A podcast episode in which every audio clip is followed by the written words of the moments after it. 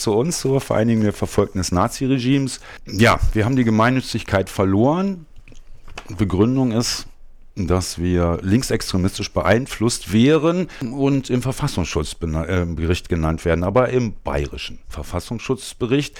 Das ist an sich nichts Neues. Das machen die seit Gründung des Verfassungsschutzberichts, ähm, ähm, des Verfassungsschutzes Jahr für Jahr. Das heißt seit Jahrzehnten. Aber selbst unter Adenauer, irgendwie in schlimmsten Zeiten, ähm, haben wir niemals die Gemeinnützigkeit verloren. Das schafft jetzt irgendwie das Rot-Rot-Grün ähm, regierte Berlin und Finanzsenator Matthias Kollatz. Was bedeutet das für uns?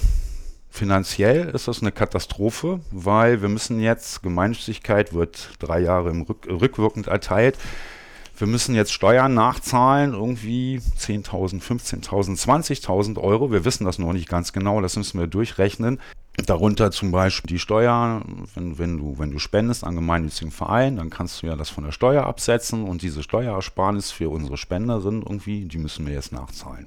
Unter anderem. Wenn wir vorher so ein dickes Paket irgendwie verschickt haben mit Flyern, Infomaterial und so, dann und die Leute haben uns dafür 50 Euro gespendet, dann ist es das keine Spende mehr, sondern eine Einnahme. Also müssen wir zumindest die Mehrwertsteuer nachbezahlen. Das summiert sich, das summiert sich, das summiert sich und das hätten wir eigentlich heute heute bezahlen müssen.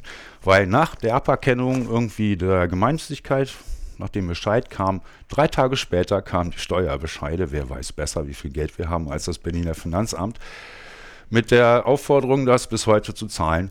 Wir sagen, wir zahlen nicht, wir haben das nicht gezahlt, weil wir sehen das nicht ein. Wir empfinden es als gemeinnützig und das werden wir auch bleiben. Nichtsdestotrotz irgendwie bringt das uns natürlich wirklich an den Rand des Ruins weil so viel Geld haben wir nicht. Und das haben übrigens viele Vereine nicht, weil ein Verein darf ja gar kein Geld anhäufen oder so, sondern die Gelder, die man hat, die muss man zeitnah ausgeben und so läuft das auch bei uns. Wir haben so Mitgliedsbeiträge, wir haben Spenden und so und dafür ähm, damit finanzieren wir unsere politische Arbeit und am Ende des Jahres bleibt da nicht allzu viel übrig. Das heißt, bei uns ähm, sind, sind jetzt Jobs gefährdet. Wir haben ein paar Mitarbeiter, die wir mühsam bezahlen, die wir vielleicht dann nicht mehr bezahlen können. Ähm, wir zahlen Miete. Das ist die eine Seite. Sie wollen uns in den Ruin treiben. Die andere Seite ist natürlich, was denken unsere Leute? Also was denken unsere Leute? Gegründet sind wir worden von Leuten irgendwie, die KZs überlebt haben, die aus dem Gefängnis freigelassen wurden, die im Untergrund gelebt haben. Ähm, und von denen leben noch so einige und für die ist das mehr wie ein Schlag ins Gesicht. Esther Bejarano, Mädchenorchester Auschwitz, übrigens ähm, hoch ausgezeichnet, Bundesverdienstkreuz. Hans Koppi, Hans Koppi aus Berlin, geboren im Frauengefängnis von Berlin. Kurz danach wurde seine Mutter und sein Vater hingerichtet, als Mitglieder der Roten Kapelle. Da könnte ich noch etliche jetzt aufzählen. Das sind unsere Mitglieder und diesen Mitgliedern wird die Gemeinnützigkeit ja jetzt aberkannt. Und was heißt überhaupt gemeinnützig? Wir haben da in den letzten Tagen eine ganze Menge darüber gelernt. Gemeinnützig heißt zum Beispiel nicht, dass man sagt, wir kümmern uns um unsere Mitglieder, weil ich finde das eigentlich beinahe logisch, ist zwar pervers, weil wie viele Antifaschistinnen und wie viele Überlebende des Holocaust oder des Naziterrors gibt es denn? Das sind ganz schön wenige. Kümmert man sich um die, ist man dann gemeinnützig? Nicht in diesem Land. Da gibt es nur eine kleine radikale Minderheit. Uns wird, bei, uns wird vom Verfassungsschutz irgendwie vorgeworfen, wir wären kommunistisch linksextrem beeinflusst. Sind wir nicht. Aber unter unseren Gründerinnen und natürlich unseren Mitgliedern gibt es eine Menge Kommunisten. Warum gibt es eine Menge Kommunisten? Das waren die Ersten, die die Nazis geholt haben. Das waren die Ersten irgendwie, die ermordet wurden. Viele von den Kommunistinnen waren auch Juden und Jüdinnen ihre Nachfahren, ihre Nachkommen, die jetzt auch größtenteils oder zu viel bei uns Mitglied sind, die sind das vielleicht auch. Dieser Staat ja, hat nicht das Recht, uns so zu behandeln. Es ist erniedrigend, das ist eine Unverschämtheit und das ist vor allen Dingen eins, anti, antifaschistisch. Ja. Gibt es Anzeichen, Hinweise, Belege, dass es tatsächlich eher eine Weisungssache ist, dass es aus einer anderen Ebene kommt? Ähm, also, dass es sozusagen nicht nur irgendeine im besten Falle blinde, im blödesten Falle ähm, rechte, anti-antifaschistische Person an einem Finanzamtsschreibtisch ist, die so ein Ding macht. Also wie jetzt der Finanzbeamte, ich könnte den Namen nennen, aber das tue ich lieber nicht. Er hat ja den Bescheid ausgestellt, damit ist das eigentlich öffentlich.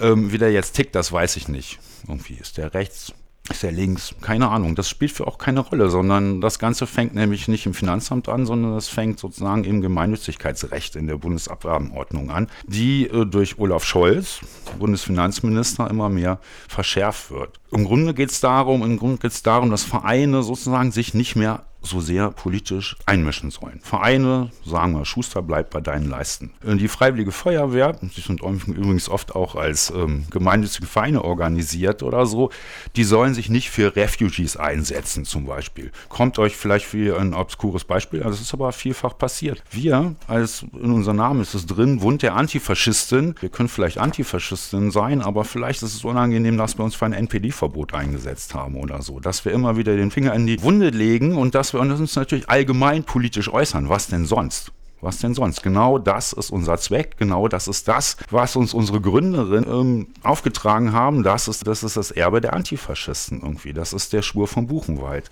All das und da kann man jetzt verallgemeinern und von uns auch irgendwie, all das tun auch viele andere Vereine. Wir sind nicht die Einzigen, die sowas tun. Es gibt viele Leute, die sich um Geflüchtete kümmern. Es gibt viele Leute, die sich um Leute kümmern, die vielleicht hier vom Sozialamt oder so scheiße behandelt werden. All das empfinden wir als mehr wie gemeinnützig, aber all das scheint anscheinend Olaf Scholz zu stören. Oft, jetzt hat er auch da, jetzt hat er auch zum Beispiel so eine Ausführungs-, also bis jetzt war es so, dass es tatsächlich, ähm, wie meistens bei den Finanzbeamten lag, die Gemeinnützigkeit zu prüfen. Jetzt äh, muss man sehen, der Finanzbeamte liest, oh, die VVN ist im Verfassungsschutzbericht ähm, erwähnt oh, sie ist im, im bayerischen Verfassungsschutzbericht erwähnt, und dann könnte er ja denken, okay, gucke ich mal in Berlin nach. In Berlin sind wir nicht im Verfassungsschutzbericht. Und dann guckt er sich das an, guckt sich die Satzung an und sagt, ach, das klingt eigentlich ganz okay, das ist gemeinnützig, ich erteile die Gemeinnützigkeit, alle rechtlichen Bedingungen sind erfüllt. So ist es die ganzen Jahre gewesen. Es gibt jetzt aber eine neue Ausführungsbestimmung